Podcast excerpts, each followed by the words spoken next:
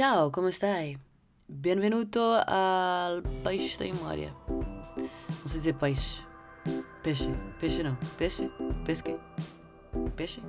Peixe é pesco. Em italiano.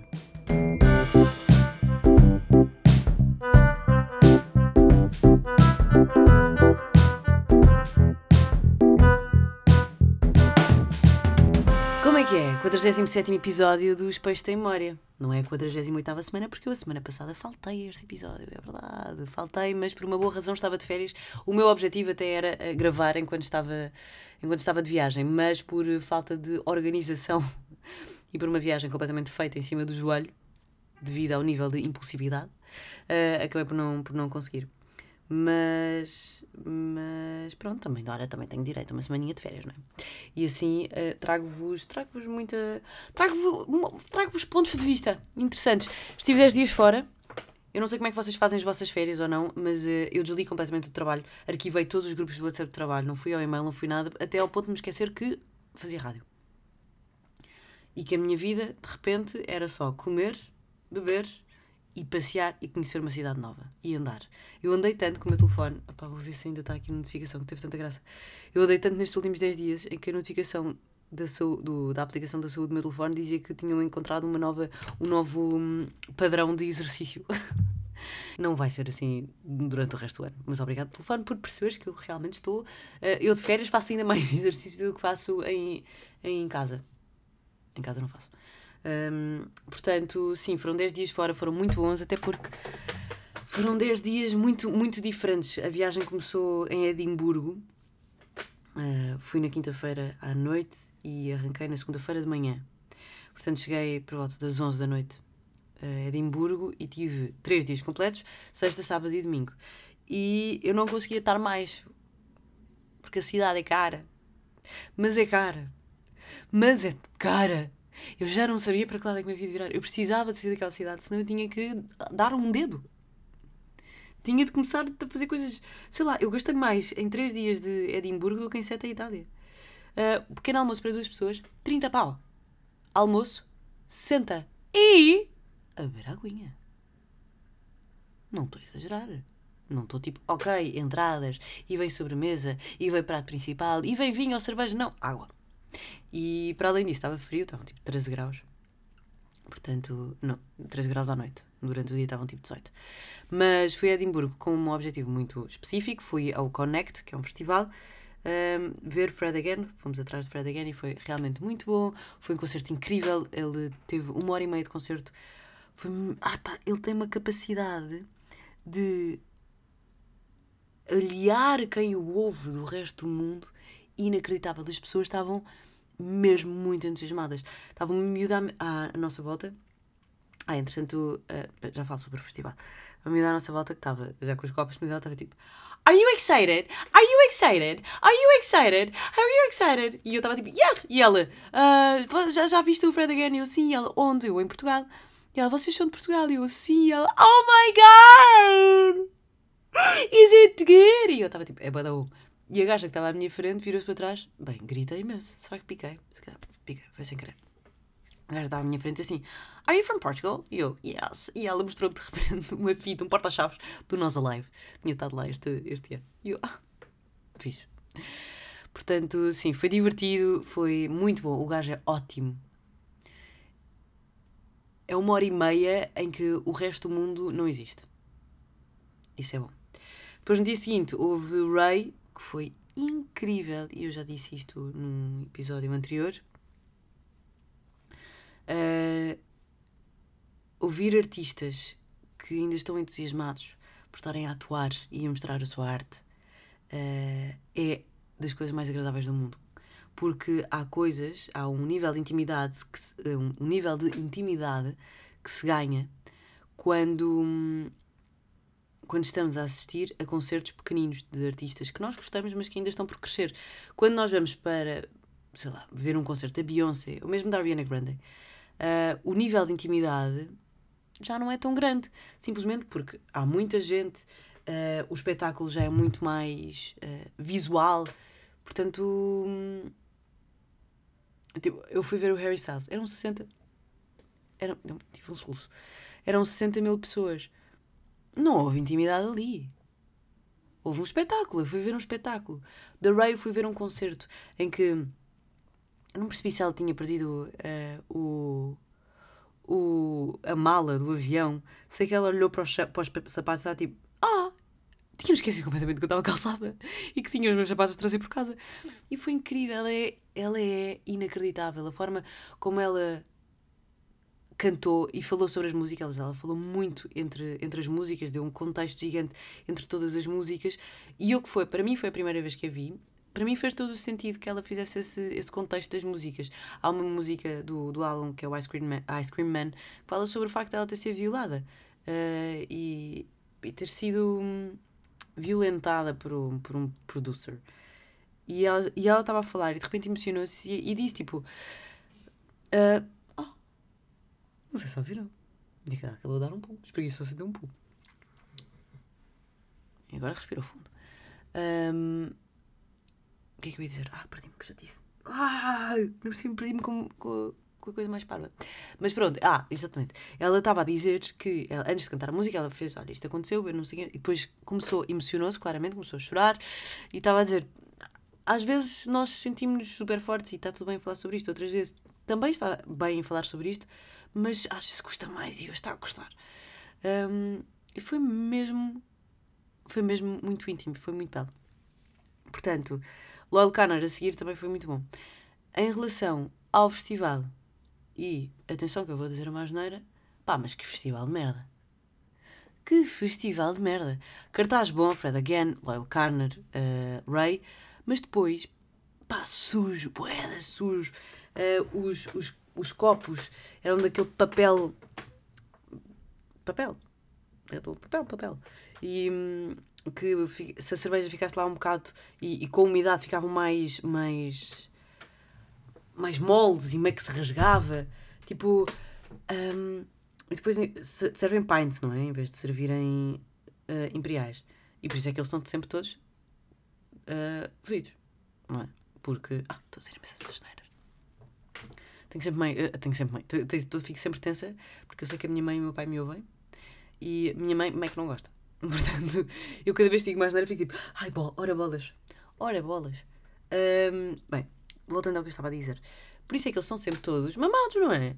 Porque eles bebem meio litro, mais de meio litro de cerveja, porque era 586 mililitros eu. É tipo, eu se beber 4, bebo 2 litros de jola. Não faz sentido. Eu cometi esse erro no, esse erro no primeiro dia. Pá, eu estava. Fui, fui sair para uma discoteca também péssima, um, mas divertida, e eu estava mesmo tipo. Já nem estava, já nem estava bem. Eu estava Eu só preciso ir dormir. Eu estou com uma estala que não faz sentido. Depois é que me apercebi que nós pedimos uma cerveja e sentimos obrigados a beber essa cerveja, mas a cerveja não é uma cerveja. Pode estar tirada como uma cerveja, mas estás, estás a beber meia litrosa. Enfim. Festival, ganda porcaria. Era pequeno, não há problema nenhum, mas muito, muito sujo. Uh, imensos copos no chão, pratos no chão, uh, talheres no chão. Não havia lixo, não havia lixo. Eu às tantas estava tipo. Eu acabei de, de jantar, andei à procura de um caixote de lixo, fui até a segurança e disse: where is the where is the garbage? E ele, garbage? E eu, yes. E ele, I don't know. E eu, you don't know. Eu estava tipo, estou a ver um caixote de lixo atrás de ti. Ele estava na frente do palco, mas dentro do, do coisa.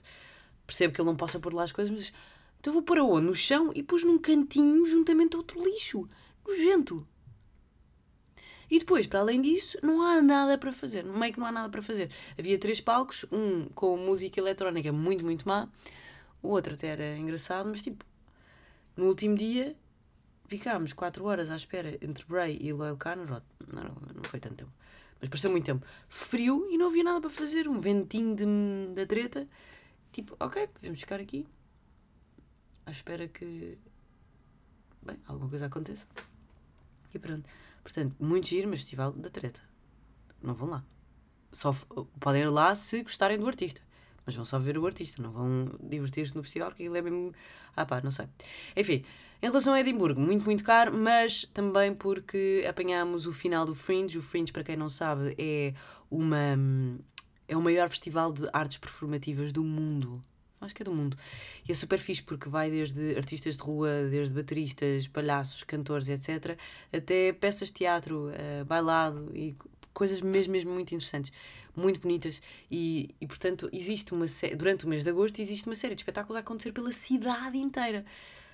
Um, eu não tinha dinheiro para andar aí a gastar em espetáculos, porque já, já ia para o festival, não é? E o festival começava ao meio-dia, acabava às 11 da, da noite. Claro que eu não ia para lá ao meio-dia, porque não havia nada para fazer. Fui só ver os artistas que eu queria.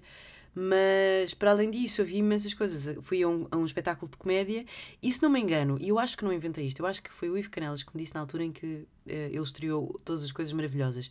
Quando eu o entrevistei, eu acho que a primeira vez que ele viu essa peça foi no Fringe e pensou: eu tenho que trazer isto para Portugal. Portanto, podemos ter muita sorte e ver uma peça incrível como todas as coisas maravilhosas que, caso nunca tenham visto, aconselho-vos vivamente, porque eu acho que voltou a estar em cena agora. Uh, todas as coisas maravilhosas do Ivo Canelas, do Ivo Canelas não, uh, podemos ter a sorte de ver uh, toda, uma peça tipo Todas as Coisas Maravilhosas no Fringe ou outra coisa muito má. Eu fui ver um, um, um espetáculo que custou 11 libras e pronto. Uh, éramos 10 pessoas. Pá, não era mau nem boa. Foi uma boa ideia. Deu para abrir umas janelinhas de, de criatividade. E isso é bacana. Edimburgo, se estão a pensar em ir a Edimburgo, é uma cidade mesmo pequena, três dias, terceiro dia meio que já estão aborrecidos. Portanto, uh, yeah, é isto. Vão gastar muito dinheiro.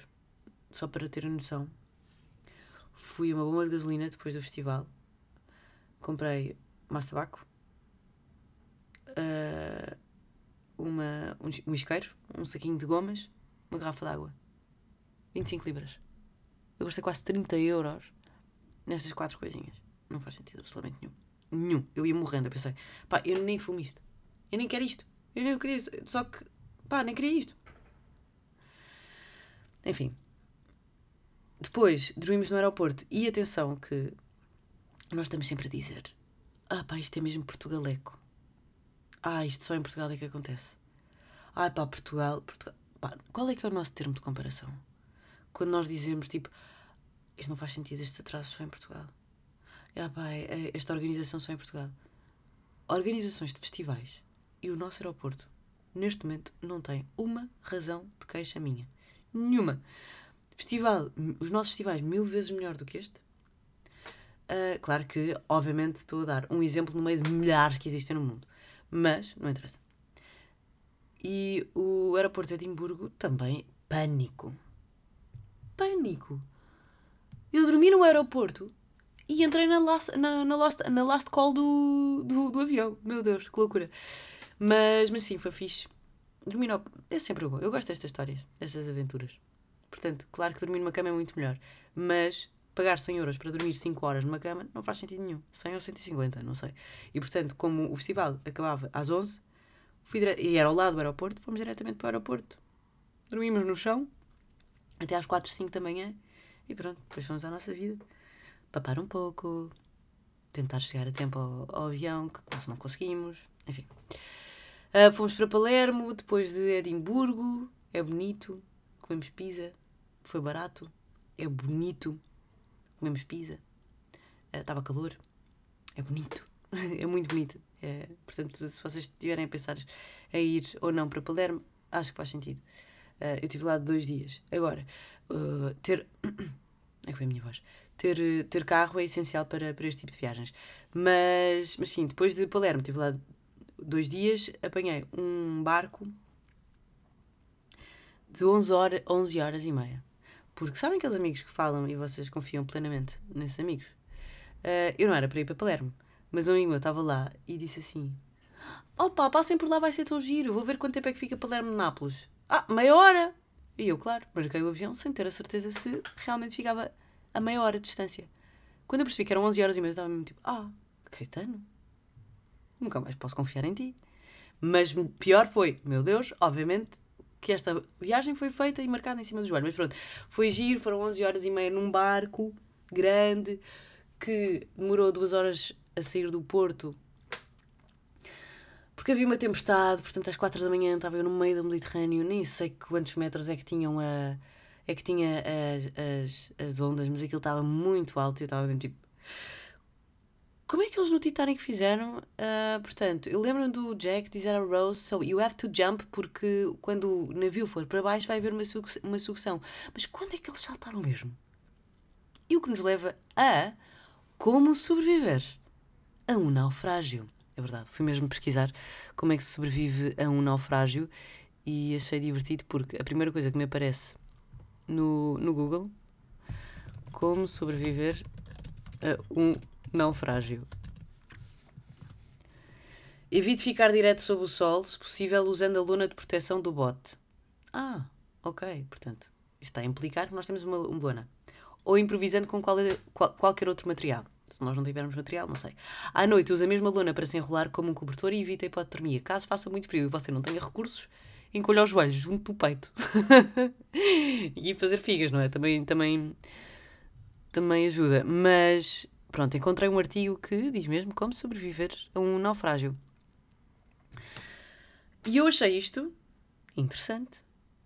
Porque se, imagina, estamos num barco e o barco já está a, a afundar e nós não conseguimos lugar num, num barco salva-vidas. O que é que nós temos de fazer? Temos de nadar para longe antes que o barco uh, afunde de vez nadar para longe, porque a partir do momento em que a embarcação for para baixo, vai sugar-nos para o fundo do mar.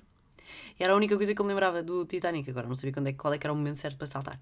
Portanto, vai sugar-nos para o fundo do mar e nós não queremos ser sugados para o fundo do mar, portanto temos que nadar. Quando o navio estiver lá embaixo, é que nós podemos voltar para o sítio onde estão o resto dos, dos sobreviventes e dos botes salva, dos botes salva-vida, sim, exatamente, do barco salva-vida. Uh, temos de ter obviamente, cuidado com sítios onde vazou a gasolina, um, porque pode haver explosões, inflamações de olhos, de pele, uh, pode haver intoxicações, não é? Porque estamos ali a cheirar a gasolina e o gás óleo, portanto, cuidado. Um, em relação à água, beber água, obviamente, acho que é a primeira coisa que nós aprendemos quando somos crianças é não beber água do mar porque dá mais cedo do que tira. Portanto, temos que ter boas reservas de água, se nós quisermos sobreviver a um naufrágio, para mais ou menos 6 dias, ok? Não sei porque é que eles dizem aqui 6 dias, estão à espera que, nós, que nos encontrem em 6 dias, não sei se é possível ou não fazer figas para que chova um pouco, para depois também conseguir beber um bocadinho da água da chuva.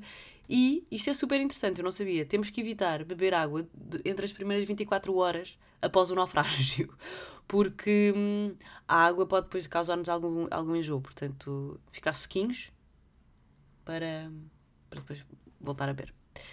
Uh, muito bem. Lá, lá, lá. Temos que nos encontrar de outros náufragos, porque assim é mais fácil as equipas de busca encontrarem um grande número de pessoas do que apenas um grupo de pessoas. Um, temos que tentar, pá, se não houver comida, pescar. Não sei se vocês estavam à espera disto. E outra coisa que eu também aprendi, que eu achei bastante interessante, uh, só, só podemos arrancar mesmo do sítio onde nós estamos quando realmente percebermos que há terra à vista. E como é que nós sabemos que há terra à vista? Da próxima vez que vocês estiverem naufragados num sítio, se houver uma, uma nuvem parada em céu limpo, quer dizer que para ali há possivelmente terra. E eu achei isto mesmo engraçado. Porque se o céu estiver completamente limpo e ao fundo virmos uma nuvenzinha, quer dizer que por baixo provavelmente há terra. E depois, claro, a partir do momento em que a água começa a aclarar, quer dizer que o fundo está a ficar cada vez mais próximo e, portanto, também há provavelmente terra à vista. Ah, e ainda há mais uma, um, um, um parâmetro de, de terra à vista. Aves. As aves caçam no mar, mas dormem em terra. Portanto, se começar a haver muitas aves ali, uh, quer dizer que para aquele lado provavelmente há terra. Uh, mas, deixa-me lá ver aqui uma coisa. Temos que manter a nossa temperatura do corpo, portanto, evitar a hipotermia, evitar a insolação, quebrar, cobrir, cobrar, cobrir a cabeça, hum, cuidado com o reflexo de água no, no, nos olhos para não ficarmos doridos e pronto, no fundo, evitar queimaduras e evitar um naufrágio. Espero que nunca tenham de usar, utilizar estas técnicas, mas pronto, ao menos ficam a saber um bocadinho mais. Não naufraguei, cheguei a Nápoles e Nápoles é de facto uma cidade incrível. Há pouco tempo eu perguntei no Instagram se alguém tinha algumas sugestões para falar sobre. para falar. sugestões sobre Nápoles e o, a minha caixa de perguntas dividiu-se entre duas pessoas. Foi pessoas que realmente estavam a dar dicas úteis e outras estava tipo.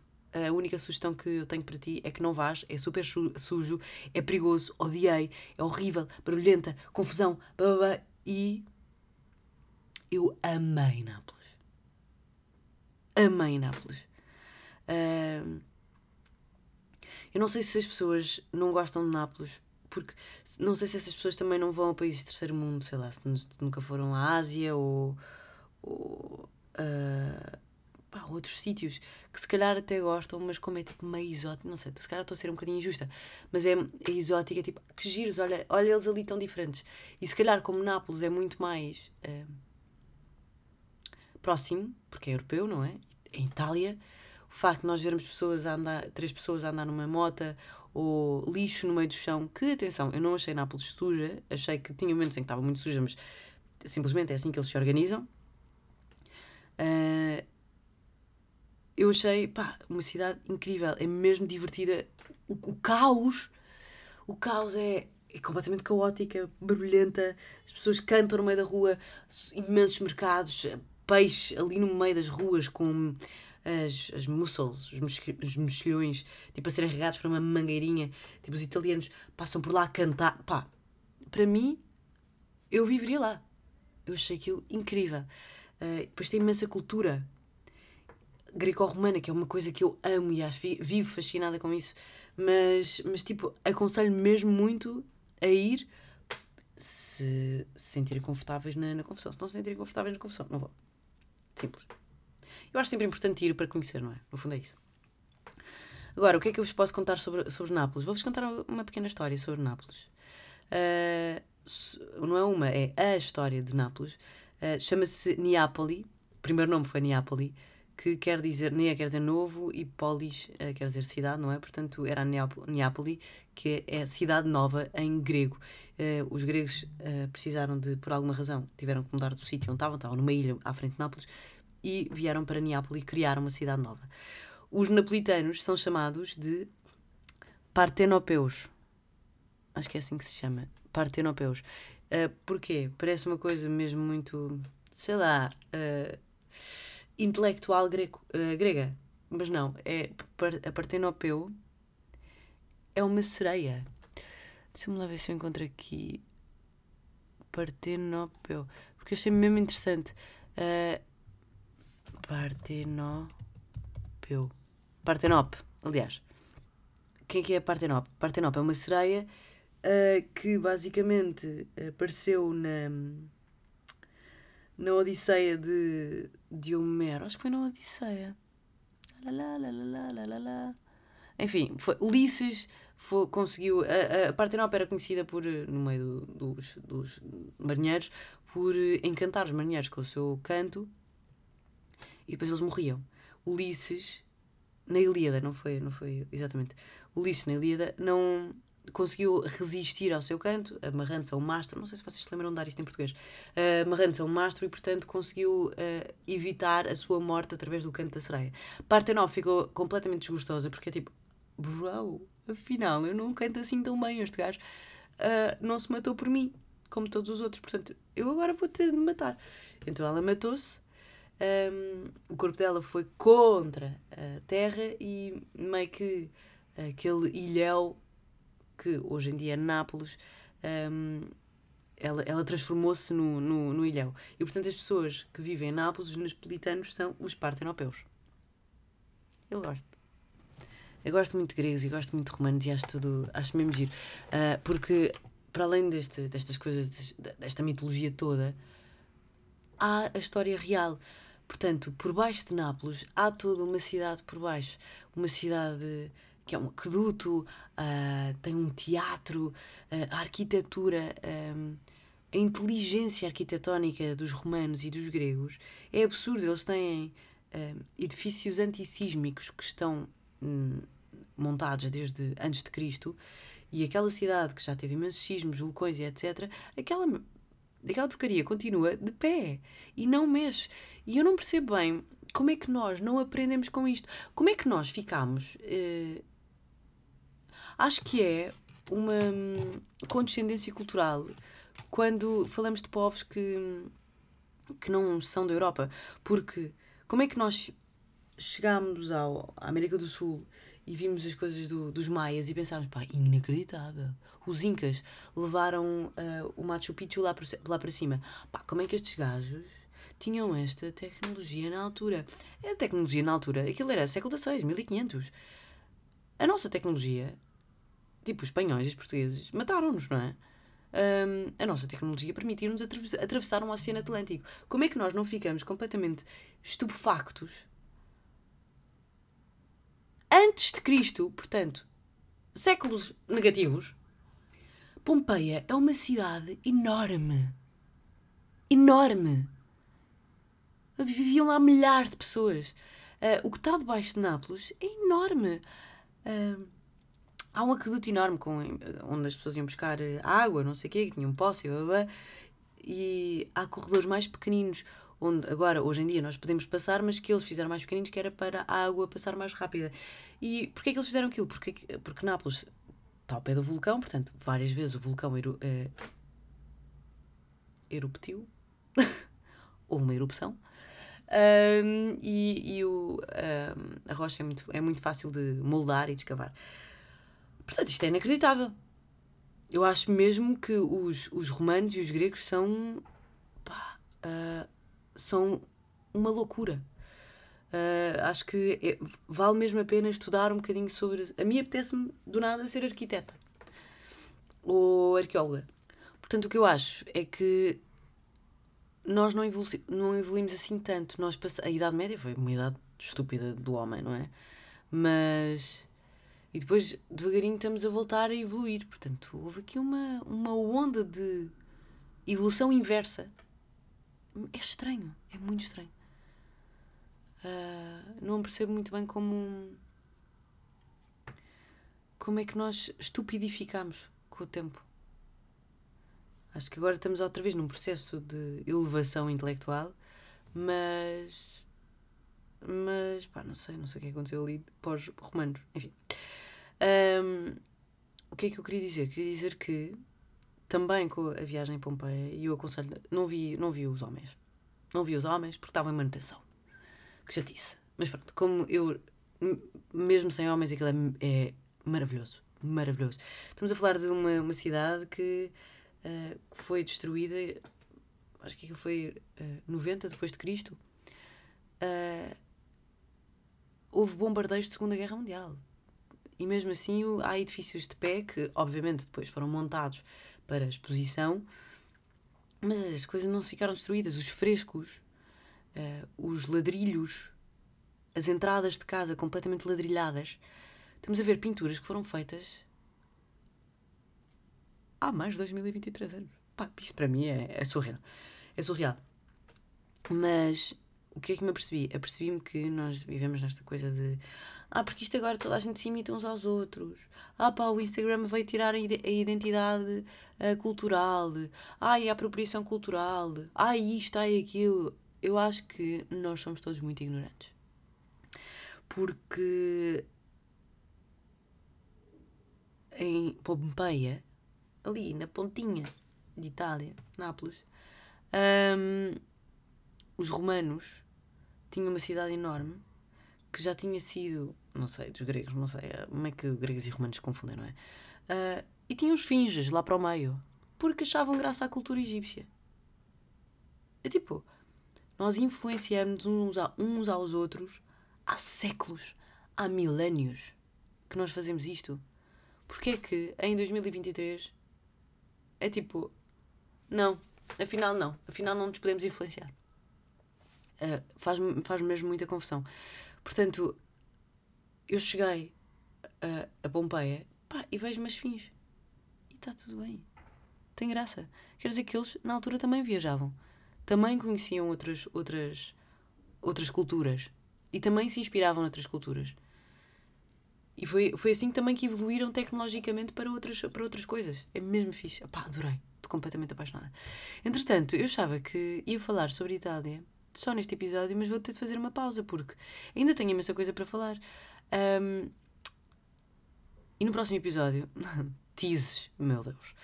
Uh, no próximo episódio falarei sobre a santificação de uma pessoa completamente normal que é o Maradona. Uma coisa como eu nunca tinha visto. yeah, vou falar sobre futebol, vou falar sobre bola, porque isto não é só sobre bola, é sobre. Uh, é um estudo social. O que eu vi naquela cidade de Nápoles, esta beatificação a um jogador de futebol que existiu nos nossos tempos, não é? Não é uma coisa tipo. Ai, é. São, o Santo Januário, São Januário, que é o santo padroeiro do Nápoles. Não, é tipo. Estamos a falar de uma pessoa que morreu há dois anos, ou há três. E é inacreditável. É um Deus. E é assim que se imortaliza uma pessoa. E isto cola com o episódio número 36.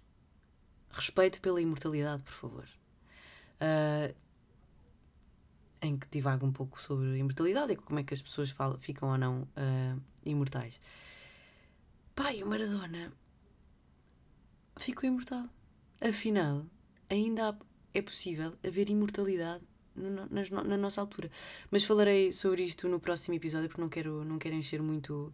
Um, não quero que fique muito, muito cheio, muito cheio de informação.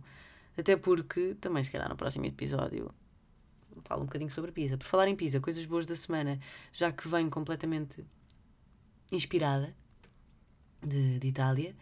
Uh, romanos, claramente uma coisa boa da semana. E há uma pizzeria em Lisboa, que é uma pizzeria. Hum, a falar. Uma pizzeria uh, italiana, não só italiana, mas uma pizzeria napolitana que se chama Il Monello e fica hum, ao pé do Campo Pequeno. E é deliciosa. Deixa-me só ter a certeza que. Il Monello il Monello, ristorante, pizzeria napolitana. Portanto, uh, é isto que eu tenho para vocês. Uh, não se esqueçam que nós nos influenciamos todos uns aos outros. Ok? Então, tchau. Tchau. A presto.